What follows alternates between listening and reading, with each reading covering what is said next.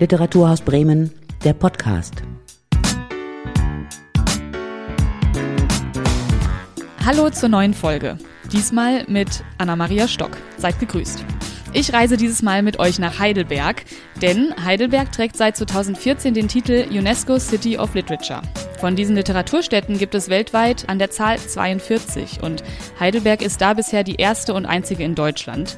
Das könnte sich aber bald ändern, weil nämlich Bremen sich nun auch um diesen Titel bewirbt.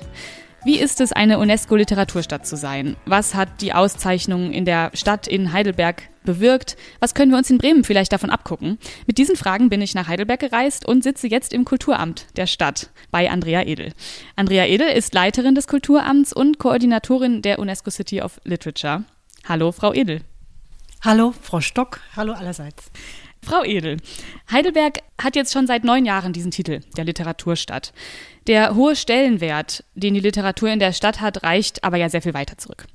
Was macht denn Heidelberg als Literaturstadt aus? Ja, da sind für mich zwei Fragen drin. Was macht Heidelberg als Literaturstadt aus und was macht Heidelberg als UNESCO City of Literature aus? Als Literaturstadt natürlich auch eine sehr reiche historische äh, Literatur Dimension. Also Heidelberg ist eine literaturgeschichtlich sehr bedeutende Stadt, in der sehr, sehr viele Autorinnen und Autoren gelebt und geschrieben haben, in der viele Verlage ansässig waren, in der es sehr früh eine herausragende Universität gab mit vielen Gelehrten, was äh, viel Publikationen zur Folge hatte. Als UNESCO City of Literature kümmern wir uns in der Hauptsache jedoch um die gegenwärtige Szene, das heißt UNESCO nimmt Städte ins Netzwerk auf, die eine reiche literarische Szene heute haben. Und Heidelberg kann das nachweisen. Hier leben sehr viele Autorinnen und Autoren. Wir haben eine ganz lebendige Szene. Auch Literaturübersetzerinnen und Übersetzer gibt es hier zuhauf. Fantastische. Ebenso großartige Verlegerinnen und Verleger. Insgesamt 50 Verlage an der Zahl in der Stadt Heidelberg und äh, zahlreiche Buchhandlungen. Die Buchhandlungsdichte ist exzeptionell hoch. Ja, auch Illustratorinnen und Illustratoren findet man hier. Also die Berufszweige sind alle sehr stark vertreten und an der Universität Heidelberg gibt es auch zahlreiche Literatur- und sprachwissenschaftliche Institute, wo hervorragende Arbeit gemacht wird, auch im internationalen Bereich. Das gibt ein ganz großes Portfolio.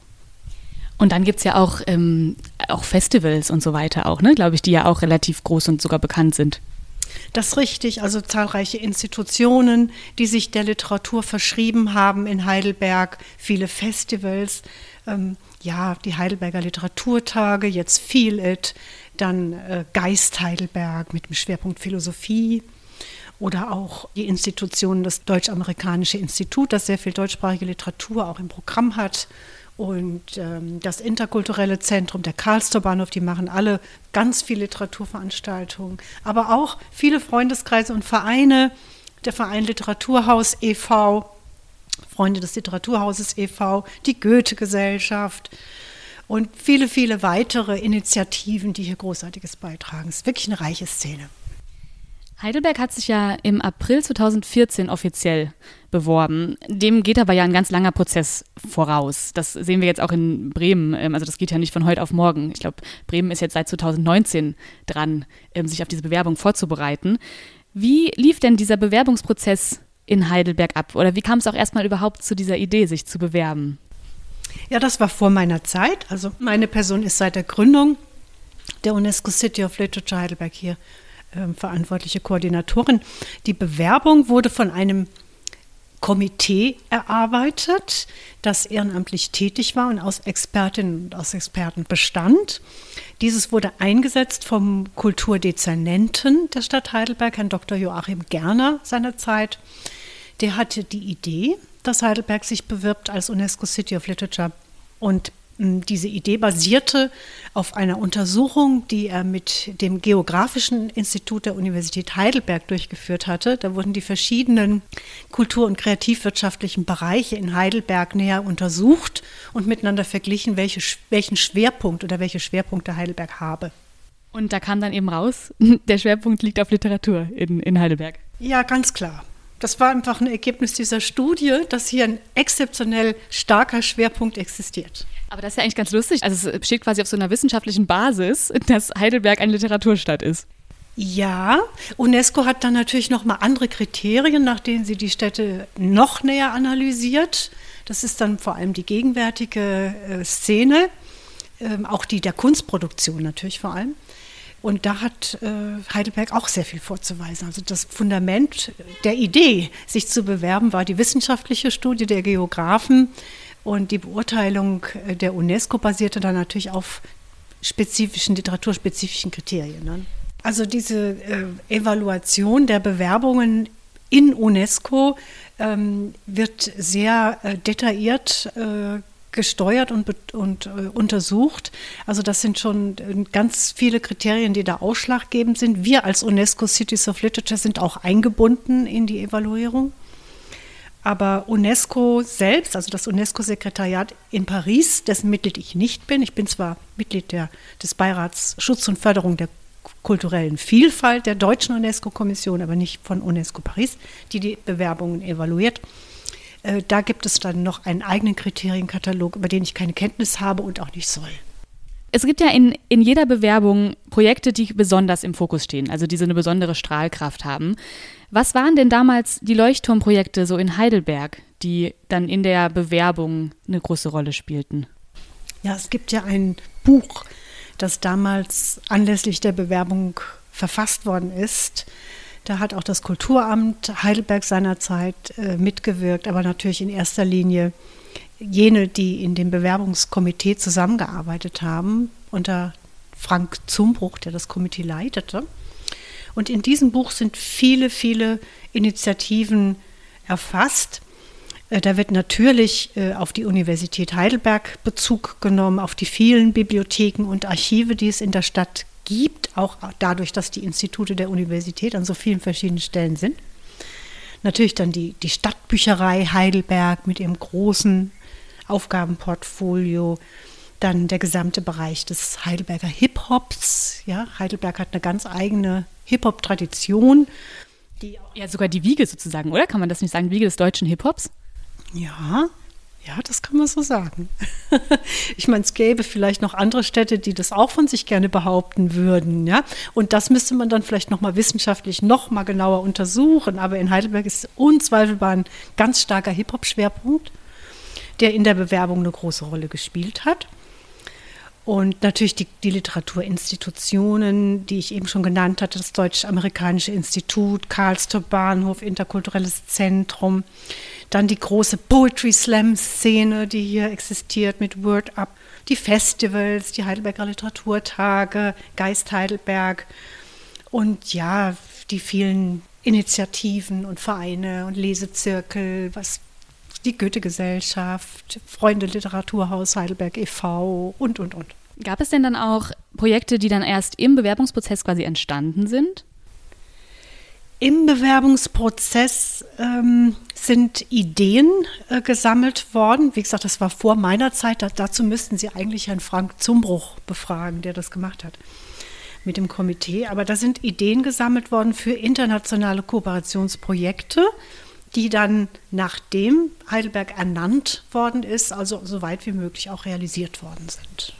Und ich glaube, es ist, ist nicht sogar auch so, dass der Literaturherbst zum Beispiel auch erst entstanden ist. Dieses Festival Literaturherbst Heidelberg, es wird von einer größeren Gruppe gemacht, die sich zusammengefunden hat und bei uns ähm, Ende 2014 tatsächlich vorstellig wurde mit der Ernennung Heidelbergs zur UNESCO City of Literature und geäußert haben, wir möchten gerne ein Festival machen, was wir dann natürlich toll fanden und von Anfang an auch mit begleitet haben. Dieser, dieser Titel, will ja auch für, einfach für Sichtbarkeit sorgen von Literatur. Von Literatur ähm, in einer Stadt. Ja, was ist, also ich, ich, weiß nicht, Literatur ist ja auch erstmal vielleicht gar nicht so leicht überhaupt sichtbar zu machen, oder? Ähm, was, was bedeutet in dem Fall vielleicht auch erstmal überhaupt ähm, Sichtbarkeit von Literatur? Das ist eine sehr gute Frage. Ähm, Sichtbarkeit von Literatur.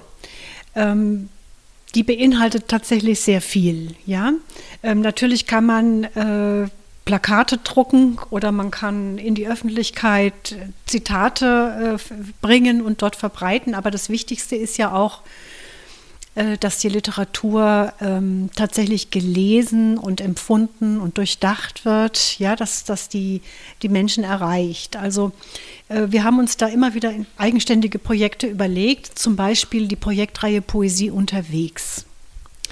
Damals hatten wir angefangen mit mh, hm, Plakaten oder mit Aufklebern mit literarischen Zitaten Heidelberger Autorinnen und Autoren in den Bussen und Bahnen des Heidelberger öffentlichen Nahverkehrs. Das war eine sehr schöne Aktion. Da haben wir viel Rückmeldungen von Passagieren bekommen, die in der Straßenbahn saßen und dann gesagt haben, das war so während meiner Fahrt sehr schön, eine poetische Sure zur Kenntnis zu nehmen, die mich dann für ein paar Minuten während der Fahrt begleitet hat. Ja, das war schön und das gab dann auch so unverhoffte Begegnungen mit Literatur im öffentlichen Raum, die so ein bisschen nachwirkten. Nicht zu plakativ, sondern ähm, ja, die konnten, also das war ein Angebot, sich der Literatur, der Poesie zu nähern in einem Moment, wo man vielleicht nichts anderes zu tun hat. Ne? Mit ein bisschen Zeit und andere Dinge waren dann Lesungen in Straßenbahnen. Das war auch schön, dass Menschen in die Straßenbahn eingestiegen sind und dabei Literatur gehört haben, wie sie vorgetragen wird.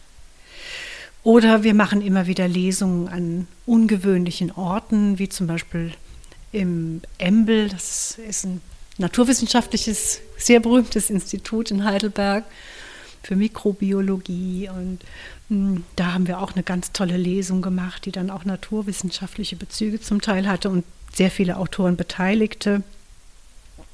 Ja, da ein, machen wir sehr vielfältige Dinge. Wir schreiben auch gelegentlich bei öffentlichen Anlässen wie beim Bürgerfest oder so poetische, individuelle Botschaften mit der Hand auf kleines Papier, das wir dann so wie Briefchen an die Menschen weitergeben. Also das machen dann Poetinnen und Poeten in Heidelberg, äh, um eine solche Begegnung im Zeichen der Poesie dann zu initiieren. Die stehen dann bereit an einem Tisch, auf einem Fest, das sonst sehr turbulent ist und laden dazu ein, möchten Sie von mir eine poetische Botschaft bekommen. Und äh, die Menschen, die dorthin kommen, wählen dann selbst ein Kuvert, ja, und der, der Autor schreibt dann für sie speziell, für die Person speziell nach einigen Worten des Gesprächs, wo man sich schon mal stimmungsmäßig ein bisschen ausgetauscht hat, eine poetische Zeile drauf und gibt die der Person mit. Das sind für mich öffentlichkeitswirksame Projekte jenseits der Plakativität, ähm, die den Zauber der Poesie auch irgendwie zu vermitteln in der Lage sind. Ja, solche, solche Projekte suchen wir eigentlich. Ein anderes war eine Telefonaktion.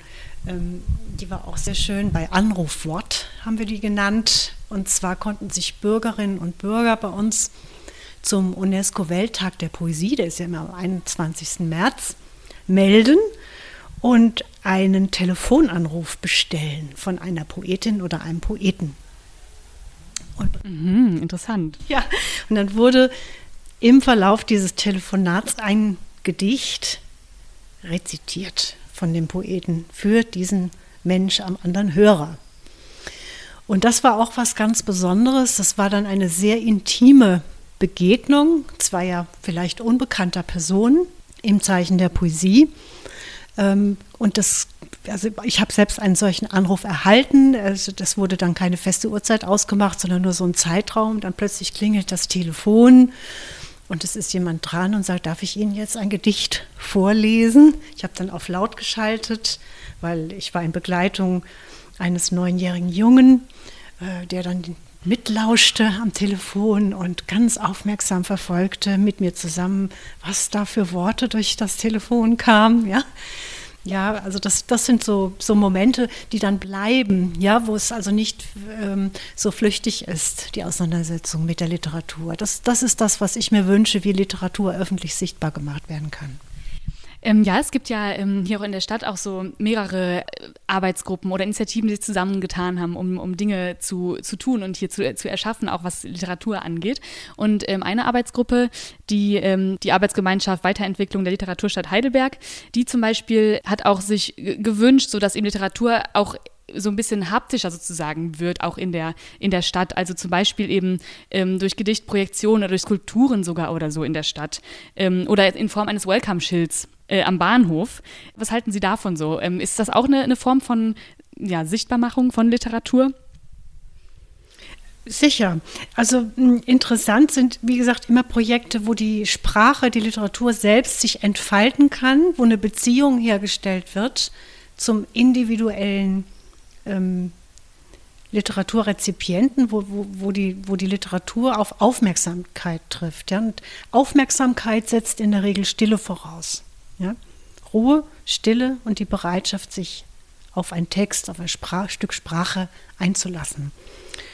Und wenn das möglich ist ähm, mit äh, skulpturalen Mitteln, dann bin ich da sicherlich auch für aufgeschlossen in irgendeiner Form wenn das finanziell leistbar ist, aber das muss man sich anschauen. Wir werden auf jeden Fall ein Literaturperiskop versuchen zu realisieren. Ein Literaturperiskop? Ja, das ist dann ähm, die Basis für so eine auditive Begegnung mit Poesie. Ja, da kann man dann was hören. Also wir versuchen das, aber es wird immer den Charakter von Intimität und persönlicher Begegnung mit der Poesie haben müssen. Sprechen wir doch vielleicht auch noch mal ähm, über ja, Partizipationsmöglichkeiten, quasi was jetzt Literatur angeht. Ich habe jetzt gerade schon diese eine ähm, Arbeitsgruppe genannt. Wie ist, sieht das denn aus so? Das bedeutet UNESCO City of Literature, bedeutet das auch quasi eine Mitmachstadt? Ja, City of Literature bedeutet zunächst einmal eine Mitgliedschaft in einem Netzwerk, einem globalen Netzwerk von gegenwärtig 42 Tendenz steigend Städten, die sich mit Literatur befassen.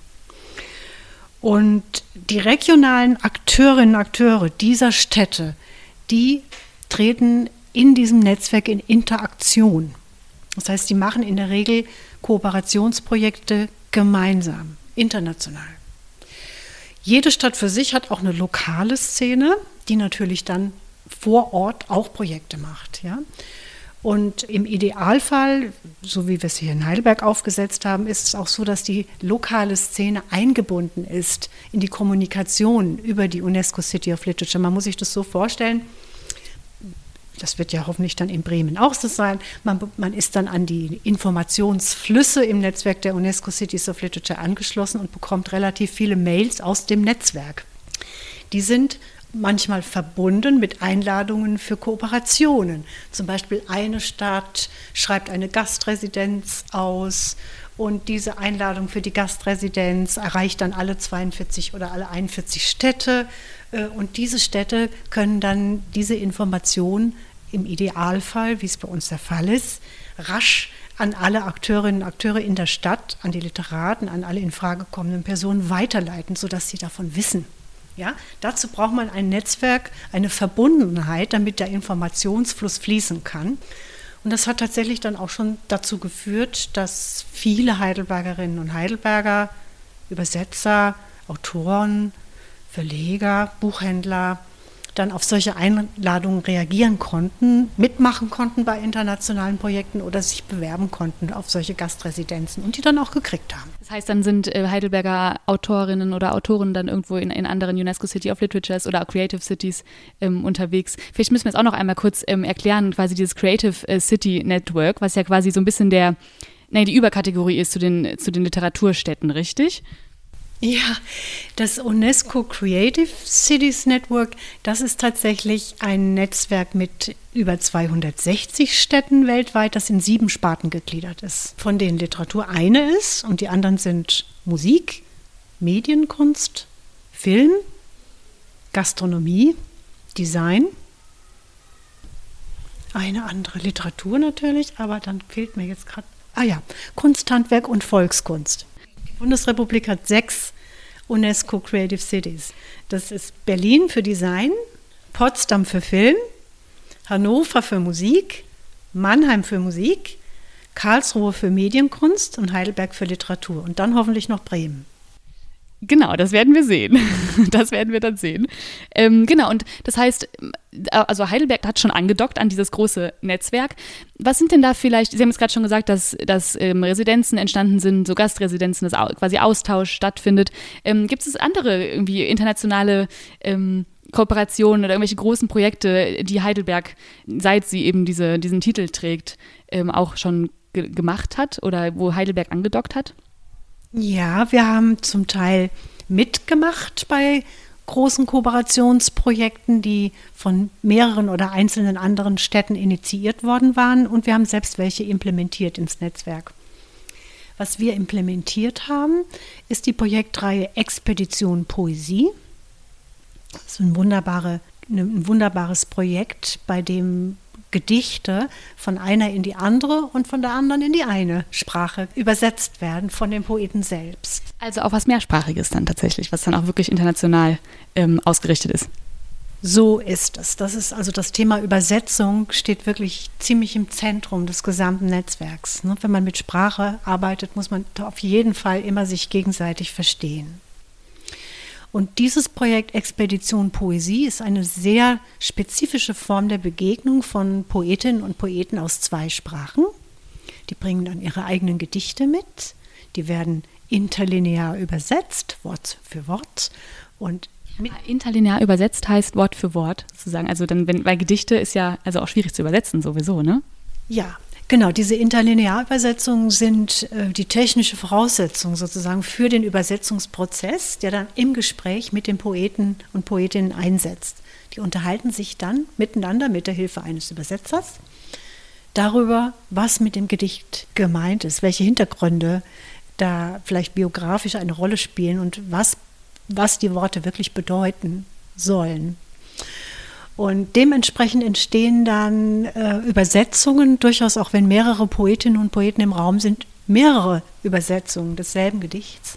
Was wunderbar ist, diese Technik, diese, dieses Format wurde hier entwickelt, wesentlich von Hans Till, der ja beim Künstlerhaus Edenkoben auch eine ähnliche Veranstaltungsserie schon vorher entwickelt hatte und hier in Heidelberg lebt. Also das sind äh, auch partizipierende Prozesse für die Formatentwicklung hier im Gang. Und jetzt ist das Projekt als Best Practice im Staatenbericht der UNESCO, der Bundesrepublik Deutschland, ähm, zu den Maßnahmen zum Schutz und zur Förderung der kulturellen Vielfalt in der Bundesrepublik aufgenommen worden. Also das heißt, es war dann wirklich ein Projekt, wo dann aber eben Künstlerinnen und Künstler aus ganzer Welt sozusagen kamen nach, nach Heidelberg, was hier vor Ort auch stattgefunden hat, dieser, diese Begegnung. Oder war das auch was, was dann virtuell stattgefunden hat oder so? Wir haben es zweimal physisch durchgeführt und einmal äh, virtuell. Das war beide Male sehr, sehr schön. Ähm, es ist so, dass man das immer nur mit äh, Poetinnen und Poeten aus zwei Sprachen machen kann, dieses Format. Deswegen waren wir zum einen in der UNESCO City of Literature Prag und die Prager waren dann auch hier. Ja? Und dann haben wir das Projekt einmal durchgeführt mit der UNESCO City of Literature Granada. Die Poeten aus Granada waren dann auch hier. Und die Online-Expedition Poesie, die hat stattgefunden mit Melbourne. Ah, okay. Ja, das wäre natürlich dann, wurden ein paar Reisekosten gespart sozusagen. Oder Reisezeit. Genau, genau. Das war dann auch durchaus ein finanzieller Grund, das so zu machen. Und gibt es dann von diesen internationalen Projekten vielleicht auch welche, die dann für Bremen potenziell interessant sind? Ja. Wenn, wenn Bremen es schafft?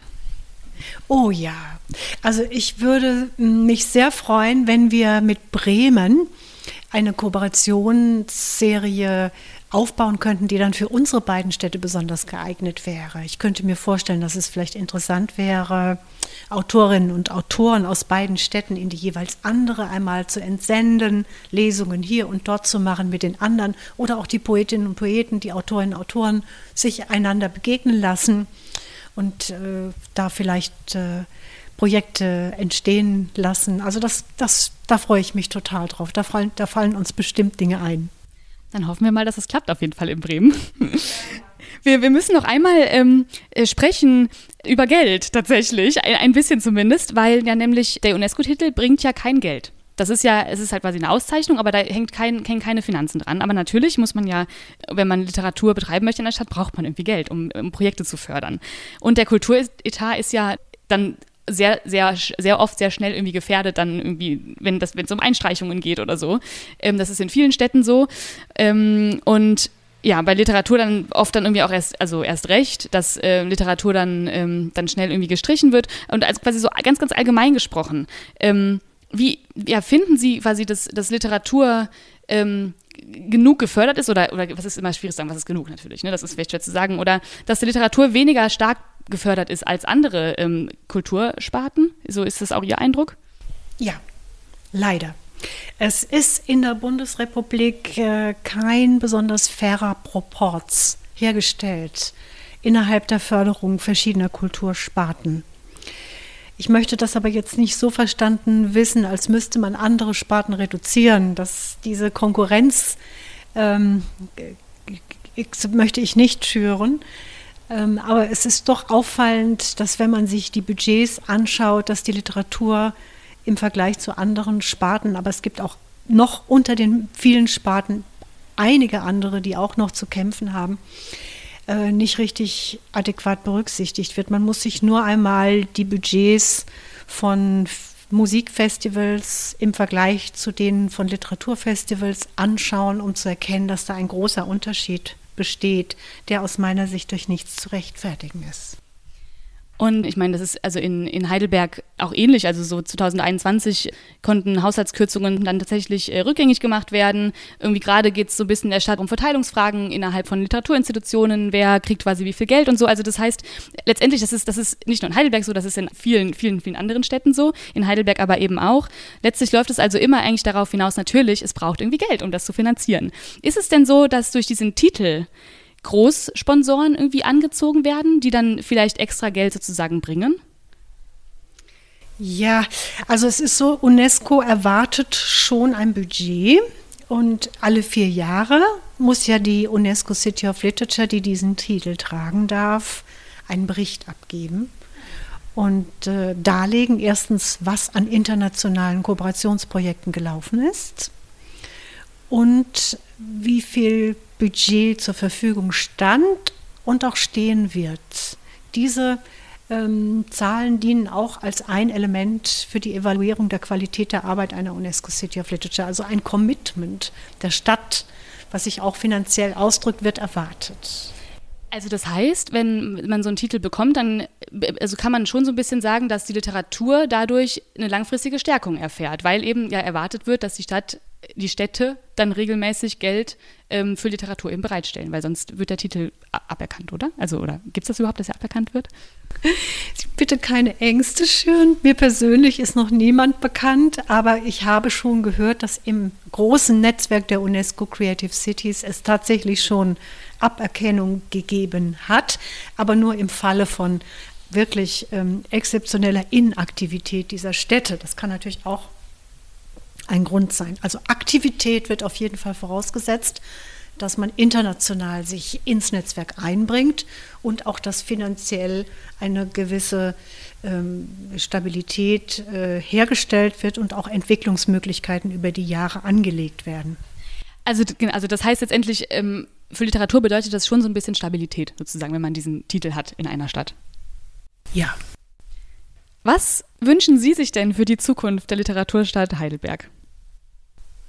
Ja, für die Literaturstadt Heidelberg wünsche ich mir auf jeden Fall, äh, dass wir sehr viel Kunstproduktion äh, auch in der Zukunft haben werden, dass wir mit unseren Autorinnen und Autoren viele interessante Lesungen und Bücher zelebrieren können, wahrnehmen können, dass auch viel davon übersetzt werden möge in möglichst viele andere Sprachen und äh, dass wir Raum und Gedanken haben für die internationale Arbeit, die unser Literaturbereich hier ähm, hervorbringen kann.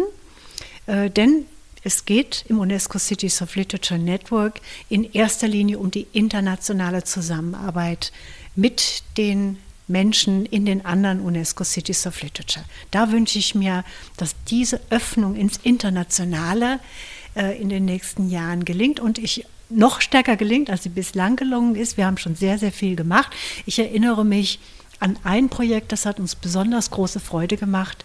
Und so etwas würde ich auch gerne dann äh, vielleicht zum zehnjährigen Jubiläum der UNESCO City of Literature Heidelberg nochmal in Angriff nehmen. Nächstes Jahr, ne? Nächstes Jahr. 2024 werden wir zehn Jahre alt oder haben schon ein erstes Jubiläum. Ja, ähm, ja das Projekt, von dem ich jetzt erzählen will, das hieß Poetic Encounters, poetische Begegnungen. Und äh, es basierte auf Papier. Wir bekamen von der UNESCO City of Arts and Crafts Fabriano Papier geschenkt. Große handgefertigte Papierbögen. Und zwar 42 für jede Stadt ein. Und diesen einen Papierbogen verschickten wir in jede einzelne Stadt in unserem Netzwerk mit der Bitte, einen oder zwei Poetinnen dazu einzuladen, Poetinnen aus der eigenen Stadt handschriftlich ein eigenes Gedicht darauf zu schreiben. Und nach Möglichkeit den Autor, die Autorin dabei zu filmen. Ja, das ist dann auch geschehen. Äh, die Blätter wurden beschriftet in ganz vielen Ländern äh, mit unterschiedlichsten Schriften, von der chinesischen Schrift bis hin zu Russisch und natürlich unserer europäischen Schrift. Das gab dann eine ganz wunderschöne Mischung zwischen allein schon vom, vom Schriftbild her mit den ganzen koreanischen Seiten und so. Und diese Papiere kamen dann wieder zu uns zurück per Post nach Heidelberg und es wurde dann ein Kodex daraus gebunden. Das ist eine Anthologie der Poesie mit über 50 Poetinnen und Poeten aus der ganzen Welt in ihrer originalen Sprache und in ihrer originalen Schrift. Das haben wir dann übersetzt noch, also ein ganz tolles Projekt gewesen. Und das heißt dann, ähm, dieses Papier sozusagen ist durch 42 Städte oder 41 andere Städte gewandert. Ja, also das Papier, das hinterher im Kodex gebunden ist, vereint einzelne Blätter, die jeweils den Weg gefunden haben nach Heidelberg, von Heidelberg in eine andere Literaturstadt und wieder zurück nach hier. Ja. Ja, spannend. Was würden Sie uns denn jetzt in Bremen gerne mit auf den Weg geben? Wir haben jetzt, es ist ganz ähm, also tatsächlich Zufall, heute, genau an diesem Tag, wo wir uns zum Interview verabredet haben, an diesem 30. Juni, gibt Bremen offiziell die Bewerbung ab für den Titel. Und in vier Monaten, am 31. Oktober, werden wir dann erfahren, ob die Bewerbung erfolgreich war. Ja, und bis dahin müssen wir halt ein bisschen ähm, ausharren. Was geben Sie uns denn auf den Weg? Jetzt, so aus der Erfahrung von neun Jahren City of Literature. Nicht abwarten, wenn das wenn das was wird und Bremen zur UNESCO City of Literature wird, sofort loslegen und jetzt schon in die Startlöcher gehen, sich Projekte überlegen und dann ohne zu zögern einfach loslegen in diesem Netzwerk, weil das ist ein unheimlich schnelles Netzwerk. Die anderen Städte, die freuen sich dann schon auf die neuen Teilnehmer und da geht es dann sofort los. Nicht warten. Gut, dann ähm, ja, warten wir nicht. Äh, vielen Dank, äh, Frau Edel, für diese Ein Einblicke und Einsichten. Ähm, und auch an euch, liebe HörerInnen, wenn ihr euch in der Zwischenzeit fragt, was in Bremen so alles passiert im Umfeld der Bewerbung, dann schaut euch zum Beispiel mal auf den Seiten des digitalen Literaturmagazins um. Und bis dahin, ähm, ja, sind wir gespannt, was am 31. Oktober dann äh, bekannt gegeben wird. Und ja, ich sage vielen Dank fürs Zuhören und bis zum nächsten Mal. Und auch nochmal vielen Dank an Sie, Frau Edel. Ihnen vielen Dank, Frau Stock, hat mich sehr gefreut. Das war Literaturhaus Bremen, der Podcast.